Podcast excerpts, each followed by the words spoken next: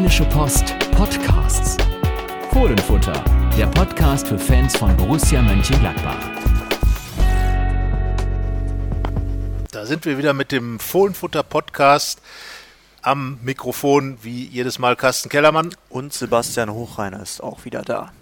Ja, und wir waren am Wochenende in äh, Sinsheim. Dort spielt ja 1899 Hoffenheim, TSG 1899 Hoffenheim, seine Heimspiele, denn Hoffenheim ist ein Stadtteil von Sinsheim, äh, einer der kleineren sogar, hat aber dann eine Fußball-Bundesligamannschaft, die allerdings am Wochenende gegen Borussia Mönchengladbach 0 zu 3 verloren hat und das völlig zu Recht, denn die Gladbacher waren extrem effizient. Ja, und täglich grüßt das Murmeltier, ne? Denn irgendwie zieht sich das so ein bisschen durch. Also das kann man schon sagen, dass das echt eine Stärke ist von Borussia in dieser Saison bislang. Ähm, wenn man bedenkt, bis zum Tor von Alassane Plea, das 1-0 kurz vor der Halbzeit, war das eigentlich wieder nicht so doll. Also da hätte auch Hoffenheim gut und gerne führen können, aber dann ist es eben die Qualität, ein guter Angriff und zack steht es 1-0, perfekter Zeitpunkt vor der Halbzeitpause.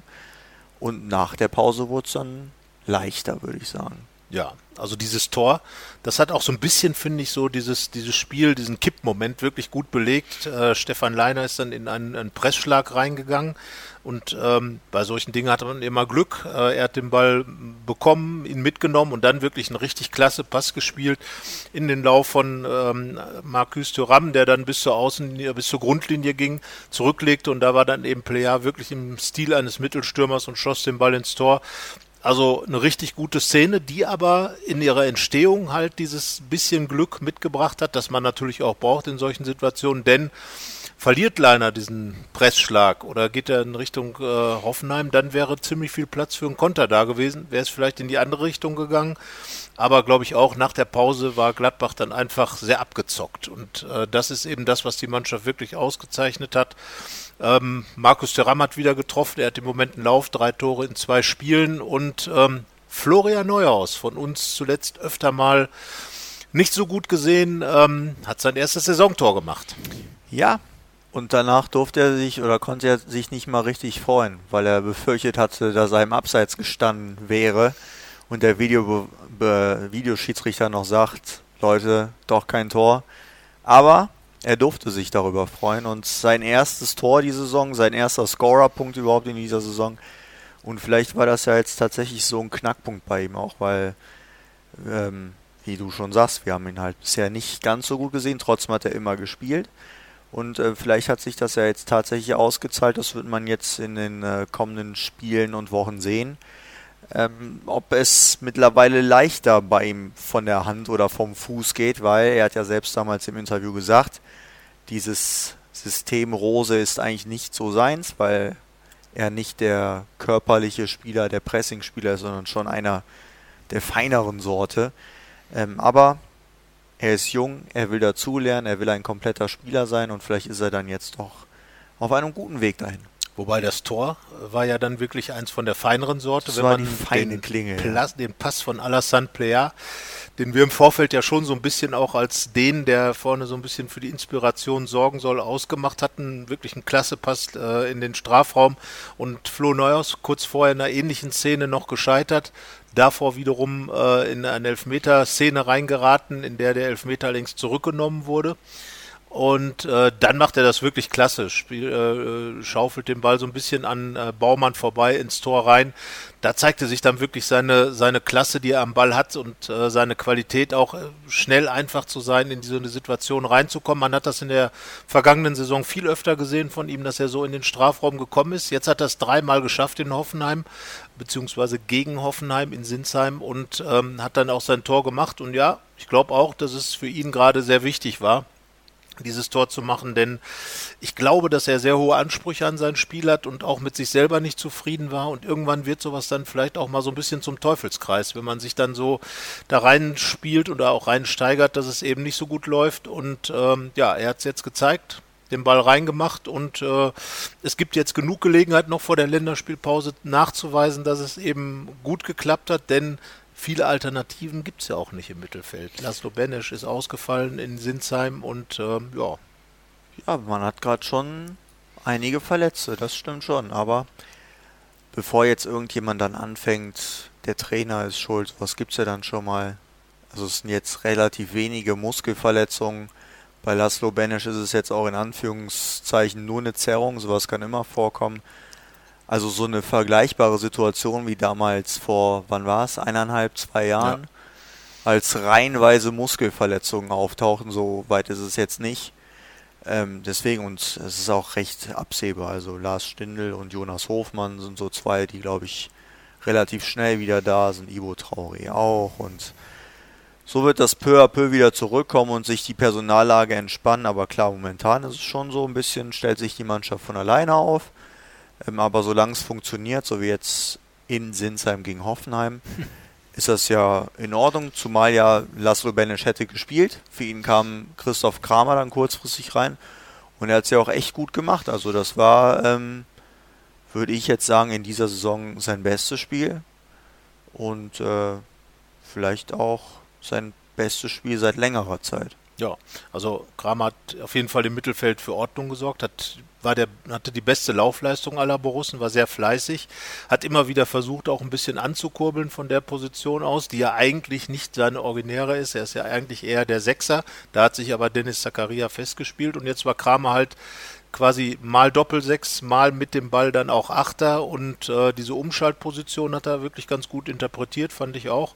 Ähm, und vor allen Dingen äh, zeigt er eben, dass diese Ballsicherheit, die er hat. Also er hat äh, ähm, ganz viele äh, vernünftige Pässe gespielt, war präsent und ich glaube, damit äh, zieht er das Spiel immer auch so ein bisschen auf sich und es fehlt den Gladbachern ja so ein bisschen jemand im Mittelfeld, der die Ruhe ausstrahlt. Das hat er getan und vielleicht hat das auch dazu beigetragen, dass man dann eben in der zweiten Halbzeit in Sinsheim äh, doch so äh, cool aufgetreten ist und sein Ding dann gemacht hat, weil einfach da ja, die Hoffenheimer nicht mehr ansetzen konnten wie in der ersten Halbzeit, als sie mit ihren zwei zentral offensiven Mittelfeldspielern doch ein bisschen Verwirrung stiften konnten, immer wieder durchgekommen sind. In der zweiten Halbzeit gab es kaum mal eine Situation, einen Pfostenschuss noch, aber da stand schon 3-0.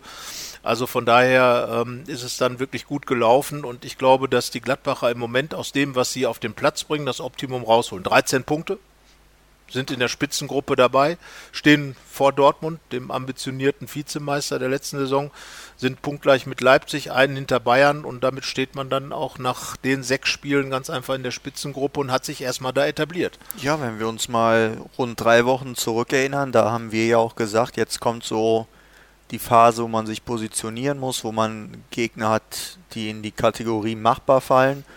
Dann muss man sagen, wenn man dieses Wolfsberg-Spiel ausklammert, was glaube ich alle Skurril. Borussen irgendwie gerne streichen würden, ja.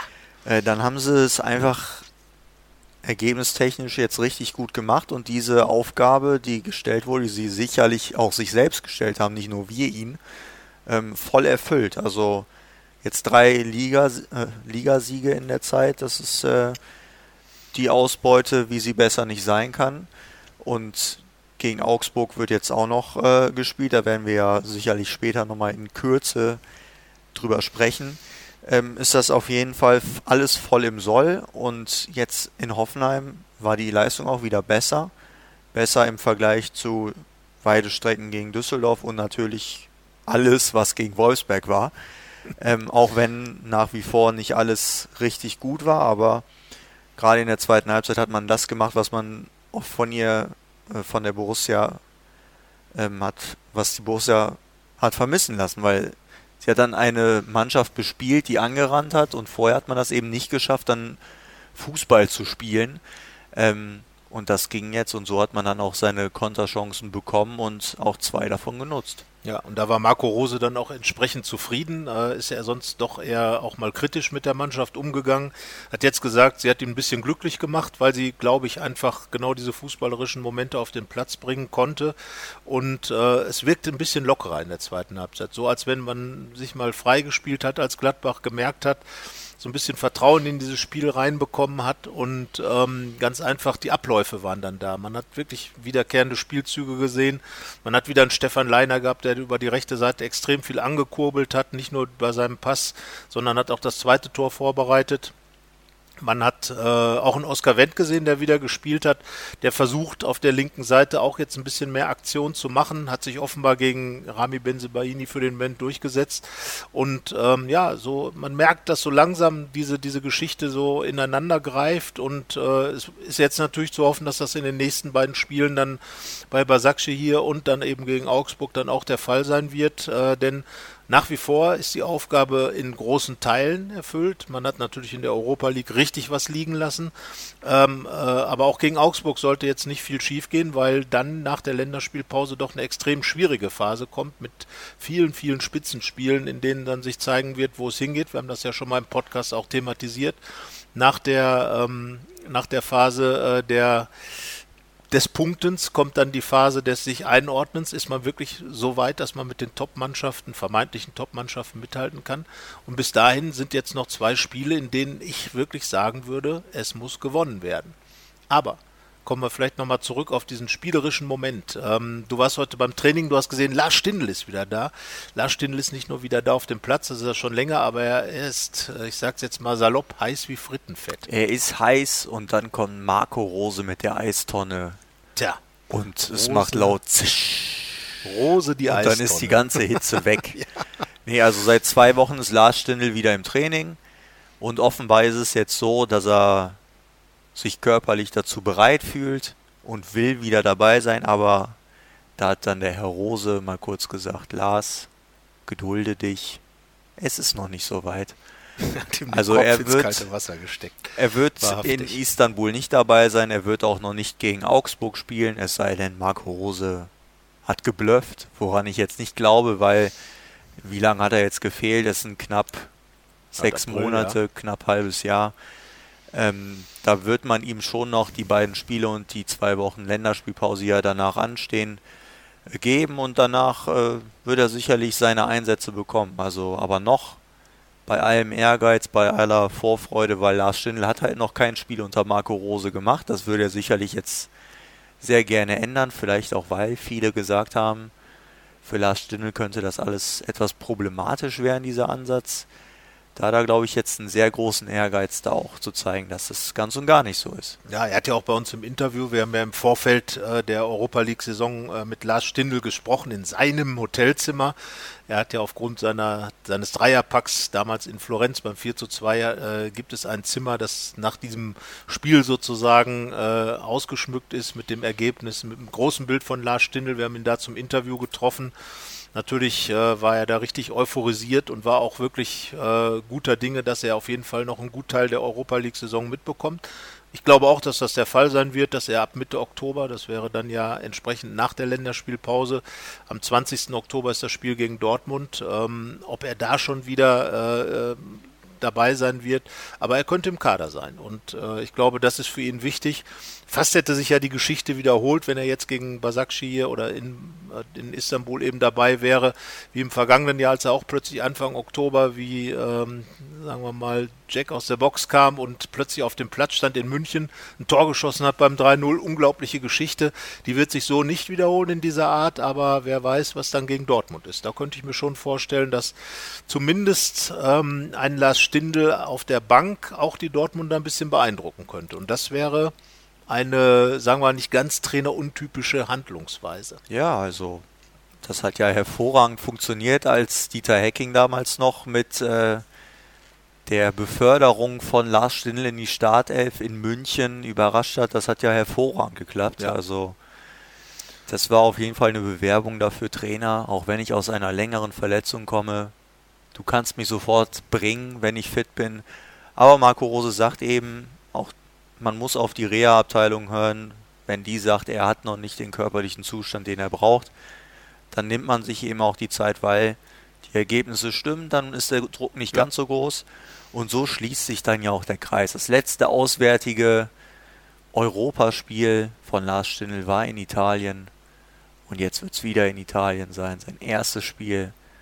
Nämlich in Rom wird es dann sein. Eine klare Prognose von Sebastian Hochreiner. Ja, bis dahin, das ist am 24. Ja. Oktober. Wie gesagt, dann sollte es irgendwann mal soweit sein, ähm, um tatsächlich wieder zu stindeln. Und ähm, das ist ja genau das Spannende, finde ich jetzt, wenn, wenn Lars Stindl zurückkehrt. wie gemacht, finde ich, für die Zehnerposition in dieser Raute. Äh, da hat sich Brel Embolo ähm, etabliert, mit seiner Art Fußball zu spielen, mit seiner Art eine Nummer 10 zu sein. Ähm, aber Marco Rose hat ihn ja inzwischen auch schon mal so ein bisschen im Sturm äh, Ja. im Angriff In Hoffenheim, beziehungsweise in Hoffenheim. Sinsheim da war, zum Beispiel. Da war Brel Embolo das Zentrum des offensiven Dreiersturms, des Gebildes vorne mit Marcus Thuram und plötzlich spielte dann auch der Kollege Plea wieder auf der linken Seite, so wie es war, als Lars gut Stindl funktioniert. Wobei, also es war ja ein bisschen anders als unter Hacking. Da Ja. war ja viel wirklich dann Außenstürmer, aber er hat wirklich so ein bisschen hängende Spitze gespielt, finde ich. Also wirklich so ein Freigeist da vorne drin. Natürlich immer so mit äh, einem Hauch weiter links, aber das war kein Außenstürmer, sondern ich fand halt echt, das war so fast stürmender Spielmacher. Genau. Und das, äh, das kann ja Player auch. Player ist ja einer, der sehr variabel ist in seiner Art. Und das ist das, was Marco Rose, glaube ich, auch an ihm extrem schätzt. Er ist in der aktuellen Konstellation mit diesen beiden doch sehr wuchtigen Spielern, Tyram und äh, Embolo, ist eigentlich der, der beste Kicker, würde ich jetzt mal sagen, in der, in der Geschichte. Mit Lars Stindl zusammen wurde natürlich da kombiniert, äh, dass, dass manche eine Abwehr wirklich äh, gar nicht mehr mitkam. Und da bin ich wirklich gespannt, wenn, wenn Lars Stindl jetzt wieder da ist, inwieweit Marco Rose dann vielleicht auch so seinen Stil, den ja Brel Embolo eigentlich hervorragend und auch Marcus Thuram hervorragend äh, personifizieren, eben dieses Wuchtige, dieses Draufgehen, dieses Beackern des Gegners. Lars Stindl ist ja eher der, äh, der Spieler, der mit seinen Pässen den Gegner auseinandernehmen kann, der, der die Räume genau sieht, ähm, der die Räume aber nicht ähm, aufreißt mit seiner Körperlichkeit, sondern wirklich mit geschickten Läufen, mit geschickten Pässen. Also ein bisschen mehr, vielleicht auch so ein klassischer Regisseur auf der, auf der Nummer da. Und das wird mal spannend sein, ob Marco Rose dann diesen, diesen fußballerischen Aspekt ein bisschen mehr äh, nach vorne schieben wird, wenn, wenn Stindl wieder da ist. Oder ob es dann tatsächlich dabei bleibt, erstmal, dass, ähm, dass die beiden Wuchtspieler da oben die Räume freimachen sollen. Das wird auf jeden Fall eine spannende Zeit. Wer muss dann eventuell von den drei Stürmern rausgehen? Wird Lars Stindl auf der Bank sitzen? Jonas Hofmann kommt auch bald wieder. Ja. Da wird dann auch er oder ein anderer eben auf der Bank Platz nehmen müssen. Also bisher hat es so die ganz großen Startelf-Duelle noch nicht gegeben, eben weil nicht alle da waren. Aber das könnte, glaube ich, äh, ein spannender Herbst werden, was das sehe da angeht. die eine oder andere Debatte bei uns in der Zeitung aufploppen und äh, Auch was Schönes. Wir haben teilweise ja auch schon diese, diese Dinge angerissen, weil äh, gerade auch mit Stindl und Hofmann würde sich das Borussenspiel, glaube ich, extrem verändern. Ja. Es würde wesentlich mehr den alten Gladbacher Stil irgendwo äh, wieder auf den Platz bringen mit diesen beiden Spielern, was nicht heißen soll, dass nicht weiter angelaufen wird, dass nicht weiter, aber ähm, die, die Rose-Elemente drin sind, aber eben auf eine andere Art, die vielleicht ein bisschen mehr so diesen alten Gladbach-Stil alt natürlich in Anführungsstrichen, weil so lang ist die letzte Saison ja auch nicht vorbei, aber doch eher den spielerischen Moment äh, gegen Wucht wieder auch austauschen würde. Wie gesagt, Alassane Plea ist der, der sich, glaube ich, die allerwenigsten Sorgen machen muss, was das angeht, weil der kann alles. Das stimmt, Und ähm, er ist natürlich weiterhin so drauf, dass er jetzt offenbar sein Nicht-Vorhandensein, wie er gegen Wolfsberg oder Düsseldorf weitgehend auf den Platz gebracht hat, mit unfassbarer Ex, äh, Explosionskraft wie in, in Hoffenheim auf den Platz bringt. Man darf jetzt gespannt sein. Auswärts trifft er in dieser Saison, wie er will. Jetzt ist ein Auswärtsspiel in der Türkei bei Basakci hier und ähm, ich glaube, dass Player gesetzt ist. Das ist äh, natürlich eine sehr mutige Aussage von dir. Ja, aber du Aber- siehst, ich habe mich jetzt mal von meiner Sommerprognose abgewandt und mich auf Player beschränkt, wobei Ja. ich bei Sommer mitgehe, dass auch er, er wird sein 30. Europapokalspiel für Borussia Mönchengladbach absolvieren. Ja, also wir haben, ja, wir haben ja gerade über Startelf-Duelle gesprochen. Es wäre natürlich unheimlich wichtig, alles dafür zu tun, dass man möglichst viele Spieler hat, damit eben nicht eine große Unzufriedenheit herrscht, sondern damit Rose weiter rotieren muss oder anfangen muss, richtig zu rotieren und die Leute eben alle ans Spielen kommen. Deswegen Sieg in Istanbul gegen Basakci hier. Können wir eigentlich nicht irgendwann mal Gegner haben, wo man sagt, in XY und das ist auch der Gegner? Ja, also Basakci ist ja ein In Stadtteil Sinsheim Is- gegen Istanbul, Hoffenheim, in Vorort, Istanbul gegen Basakci hier. Ja. In Gladbach gegen Borussia, nein. Demnächst kommt zweimal Borussia Dortmund und man spielt in Dortmund Ja. zum Beispiel. Oder äh, Ja, das ist in Leverkusen wird In gegen Leverkusen. Leverkusen, gespielt. Also es kommt bald. Es kommt langsam, wird es wieder ganz normal. Aber jetzt geht es erstmal zu, zu Basakci hier, in Basakci hier, in Istanbul. Ja, in und Türkei. da sollte man natürlich gewinnen, nachdem man es gegen Wolfsberg Ja. verhauen verhödelt hat. Ja, also ich glaube, man darf, äh, ich habe heute kurz mit Rainer Bonhoff gesprochen, heute am, heute am Dienstag wurde äh, das, äh, der Spatenstich äh, durchgeführt für die künftige Gedenkstätte dort, wo früher der Bökelberg war. Äh, Rainer Bonhoff hat gesagt, ja, den dieses Gewinnen müssen von Pflichtsieg will er nicht sprechen, aber äh, eigentlich kann die Ansage nur sein, Borussia muss in der Türkei gewinnen, um wirklich noch eine richtig gute Chance auf die auf das Weiterkommen in der Gruppe zu haben. Dazu ist ja Platz zwei nötig und äh, die Wolfsberger haben natürlich schon mal einen riesen Vorteil durch auch den klaren Sieg. Der direkte Vergleich zählt. Ähm, da müsste Gladbach schon recht hoch in Wolfsberg gewinnen, nämlich 4 plus, äh, um das aus oder da im Vorteil zu sein. Also von daher eine Niederlage in Istanbul jetzt wäre, glaube ich, sehr kontraproduktiv, was das Ziel Weiterkommen angeht. Ja, zumal ja danach die beiden Spiele gegen Rom anstehen Ja. und das ist ja dann nun der deutliche Favorit in der Gruppe, Hat das auch im was ersten ja Spiel. beim 4-0 gegen Basakci hier untermauert haben. Ja, definitiv. Es Also- klappt übrigens ganz gut mit dem Basakci hier bei uns. Äh, Ja, es gab- wahrscheinlich heißt es Basakci hier, aber Wahrscheinlich. so aber ist es richtig gut. Wir entschuldigen uns für alle, die jetzt der Meinung sind, dass wir das falsch aussprechen, auch zu Recht der Meinung sind, wir geben unser Bestes. Es gab ja ein schönes Video irgendwo im Internet, wo das äh, zum Thema gemacht wurde, dass der eine den Namen vom anderen nicht aussprechen kann, weil Mönchengladbach ist jetzt auch nicht gerade das, was den meisten Menschen aus fremden Ländern äh, gut über die Zunge geht. Wir hatten es damals in Glasgow. Und ähm, ja, man einigt sich dann auf a Turkish Team gegen a German Team und äh, das German Team muss gewinnen. Das Gute ist ja, dass wir das noch hinbekommen mit Ja. den Namen, so Sowohl als einigermaßen. auch, genau.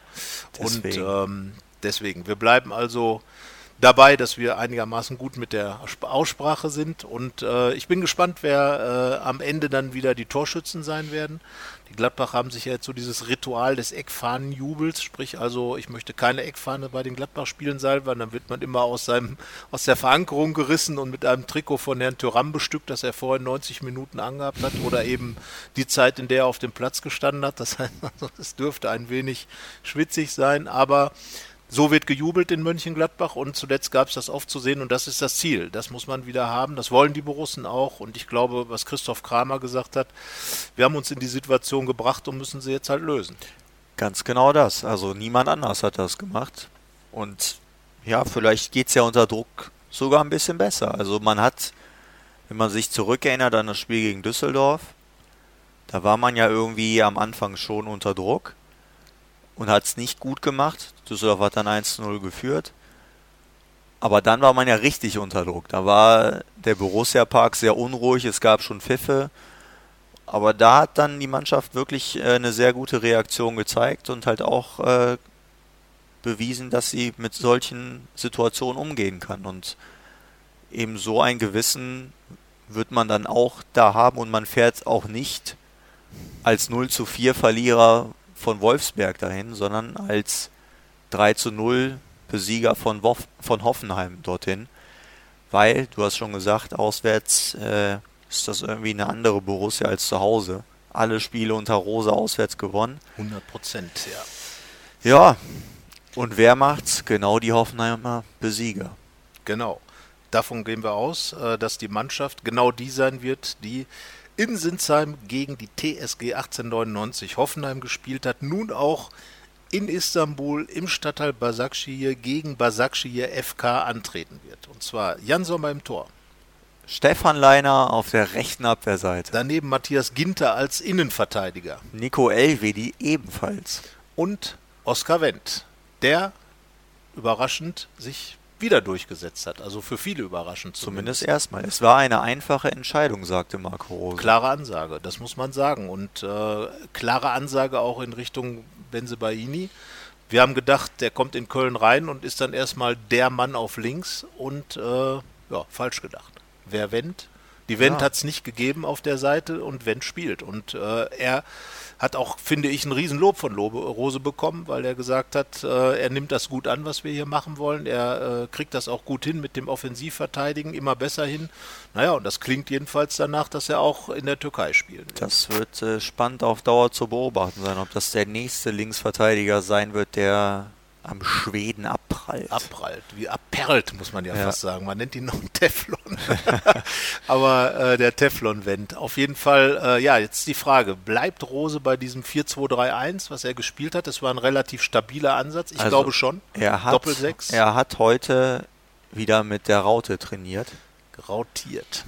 Weil er hat den Gegner aufgestellt in einem 4-2... Nee, warte mal, wie war's? 4-1, 4-1 so ungefähr. So spielen die türkischen Mannschaft, ja, so spielt die türkische Mannschaft, glaube ich, ja. ja. Und dann hat er mit einer 10 und zwei Stürmern aufgestellt. Aber ob es so sein wird, ich würde es jetzt mal schon vermuten, dass wieder Zakaria die einzige 6 ist, weil also diese zwei Offensiven, so wie es Hoffenheim hatte, zwei Zehner, das ist ja schon recht ungewöhnlich. Ja, Deswegen absolut. hat er da auch die zwei Sechser gebracht und ich glaube, jetzt wird es wieder einer sein. Genau, das wird, wie gesagt, Dennis Zakaria.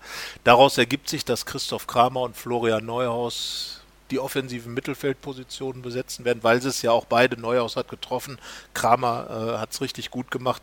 Gibt eigentlich keinen Grund und auch wenig Möglichkeiten zu wechseln, genau. weil Lazzi Benesch eben angeschlagen die ist. Die Bank ist relativ leer. Konanos aus der U19 ja. äh, wird dabei sein offensiver Mittelfeldspieler, hat in einem Testspiel mal einen ganz guten Einsatz gehabt, hat äh, ein Abseitstor, war es am Ende von Alassane Player vorbereitet, aber natürlich jetzt nur als Ergänzungsspieler ganz klar äh, auf der Bank, aber für den... Darf mal Europa-Luft schnuppern. Aber das ist doch wunderbar, so ein junger natürlich. Kerl, 19 Jahre, äh, glaube ich, alt oder ist er schon 20, ich weiß es nicht, ähm, du bist dann dabei, wenn deine Mannschaft, wenn dein Club äh, in Europa spielt, äh, in Istanbul, da wird eine richtig heiße Stimmung sein und da dann auf der Bank zu sitzen, ist natürlich äh, wunderbar und zeigt auch, dass die Gladbacher diesen Weg nach oben einfach offen halten für die Nachwuchsspieler.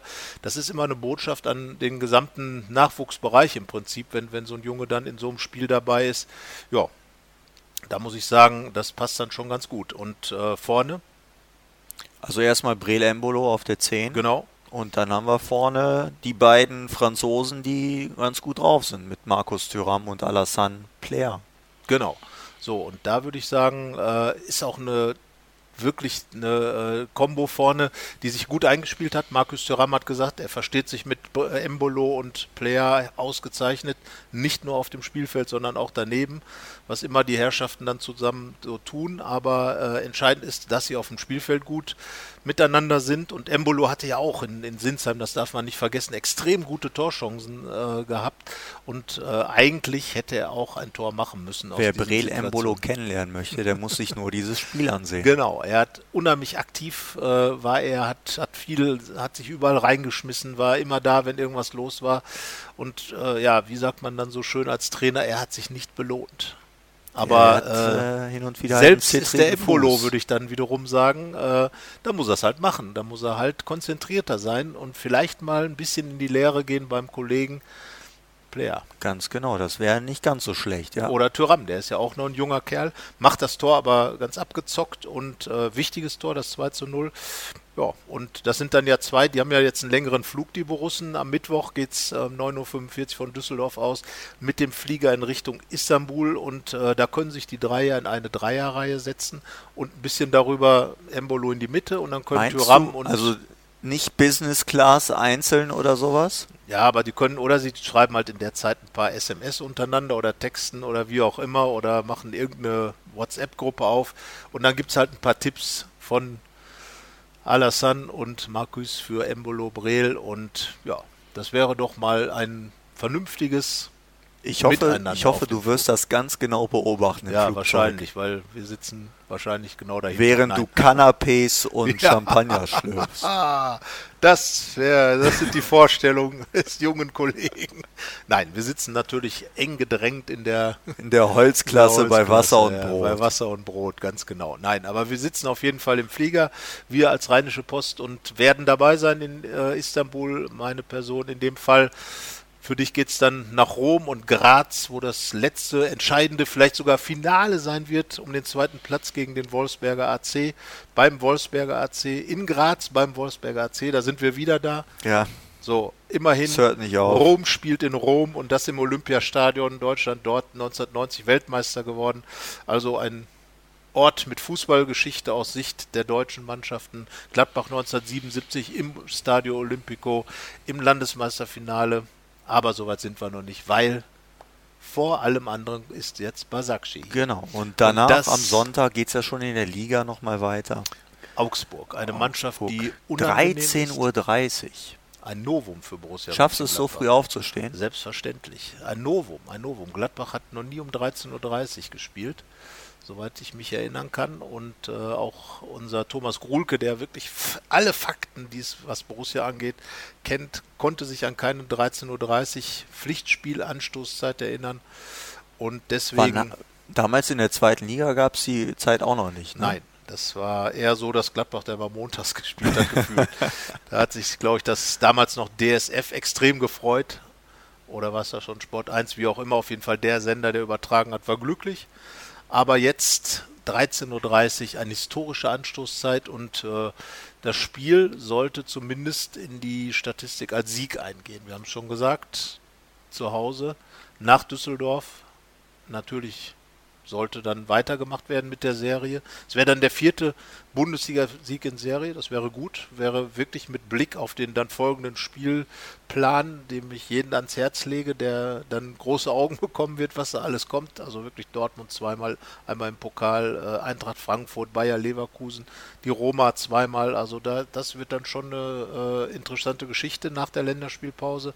Ab dem 20. Oktober, wenn es in Dortmund losgeht. Deswegen Augsburg, sollte wieder ein Dreier geben. Ja, Gladbach hat sich bisher gegen die Mannschaften, die in der unteren Tabellenhälfte stehen, schadlos gehalten. Alle vier Siege waren gegen Mannschaften eben aus dieser. Mit Düsseldorf, mit Hoffenheim, mit Köln und mit dem vierten. Warum fällt er mir gerade nicht ein? Hoffenheim. Oder Hoffenheim habe ich genannt. Mainz. Mainz. So. Der FSV Mainz 05. Darunter sicherlich auch zwei oder drei Mannschaften, die bis zum Ende, glaube ich, auch dort sein werden. Ja, das ähm, denke ich, vermute ich auch. Also da kann man ja jetzt den Gladbach-Fans ein kleines Lächeln auf ins Gesicht zaubern, wenn man sagt, ich glaube, der erste FC Köln, der wird es sehr ja, schwierig haben in dieser Wochenende Saison. Noch mal extrem 0 zu 4 gegen Hertha BSC ja, Berlin. auch jetzt gerade nicht in der absoluten Nochmal ein kleiner. Service von uns. Ja. 4 zu 0 gewinnt Hertha BSC beim ersten FC Köln, was dann in der Summe, das davor war ja das Heimspiel gegen Gladbach, 0 Punkte und 0 zu 5 Tore in den Heimspielen für in den letzten beiden Heimspielen macht und es war glaube ich die x-te Niederlage jetzt schon da im eigenen Stadion. Viele Punkte also, haben sie noch nicht. Ja. Nee, aber letzten Endes geht es ja für die Gladbacher um sich selbst. Äh, genau. Äh, sie werden weniger auf die Kölner gucken und wollen jetzt das Ergebnis, was wir jetzt tippen wollen, äh, die Ergebnisse, wir tippen jetzt gerade sogar zwei Spiele hintereinander. Beginnen wir mal mit Basakci hier. Also, ähm, ja. Brr. Ähm, Nicht so leicht. Das stimmt. Also, ich habe ja heute gelesen, dass es in Basakci hier gar nicht so ein Hexenkessel sein soll, wie zum Beispiel bei Galatasaray ja. oder Fenerbahce. Deswegen glaube ich, dass es dann ein äh, 2 zu 0 für die Borussia aus Mönchengladbach geben wird. Ja, sollten sie tunlichst auf jeden Fall machen. Also ich denke auch, dass Gladbach gewinnt 2 zu 1 in einem wahrscheinlich umkämpften Spiel, weil äh, für uns Reporter ist es ja immer ganz gut, wenn Spiele klar und deutlich ausgehen, weil dann kann man seine Texte ein bisschen eindeutiger schreiben. Aber äh, meistens ist es ja so, dass die Sachen dann eben nicht eindeutig ausgehen. Darum sage ich 2 zu 1 für Gladbach, einfach weil die Mannschaft gar keine Wahl hat, als das Spiel zu gewinnen. Wenn sie dort verlieren sollte, dann ist Zappenduster glaube ich schon. In Europa zumindest. In Europa, ja. natürlich. Und das wäre sehr ärgerlich, weil dann doch so äh, gerade diese Phase, die gerade wirklich wo dabei ist, die Mannschaft sich zu finden, auch im Rose-System einzufinden, wäre das schon ein ziemlicher Rückschlag. Und äh, naja, im Pokal mit Dortmund auswärts ist jetzt auch nicht gerade der Wettbewerb, wo man noch, äh, wo man jetzt wahrscheinlich gerade über Berlin da erstmal nachdenkt. Muss man hoffen, dass die Dortmunder noch ein bisschen in der Form bleiben, die sie aktuell haben. Genau, aber sagen wir also Sieg in der Türkei und dann kommt der FC Augsburg und auch da Heimspiel gibt es eigentlich keine Alternative. Das stimmt. 1-0 sage ich. Ja, dann sage ich 2-1. Natürlich, was sonst? Aha! Ich habe immer in den Tipprunden die Leute geliebt, die immer nur 2-1 getippt Das haben. 2-1 ist ein schönes Ergebnis, weil es sind einigermaßen viele Tore dabei. Augsburg ist ein unangenehmer Red Gegner, dir das nicht schön. 2-1 ist einfach ein langweiliger Tipp. bei dem äh, André Hahn spielt und deswegen dann auch ein Tor für Augsburg fällt, typisch. Also das ist absolut fachlich untermauert, dieses Ergebnis. Na dann. Wir werden es sehen. Genau. Ähm, ja, was haben wir eigentlich in Hoffenheim? Da habe ich, glaube ich, 2-2 getippt und somit falsch gelegen. Ja. Jo. Ich hatte 1-0 getippt. Ja, auch falsch gelegen. War in Ordnung. War in Ordnung, also zumindest zur Pause. Genau. Wir tippen manchmal nur Halbzeitstände, manchmal auch falsch, aber dieses Mal sind wir gespannt, was bei rauskommt und werden nächste Woche dann darüber reden. Ähm, falls ihr Anmerkungen habt oder eure Mannschaftsaufstellung sagen wollt oder sagen wollt, warum unsere Mannschaftsaufstellung nicht so toll ist, schreibt es einfach unter dem Podcast drunter, der auf den ja, euch in dem Fall, wenn ihr das hier hört, bekannten Kanälen zu hören ist. Ansonsten bis die Tage und nächste Woche und allen, die nach Istanbul fahren, eine gute Reise, viel Spaß. Wenn Sie das hier im Vorjahr noch hören, wenn nicht, dann nicht. Aber Ja, schöne Spiele, würde ich sagen. genau. Tschö. Tschüss. Mehr bei uns im Netz www.rp-online.de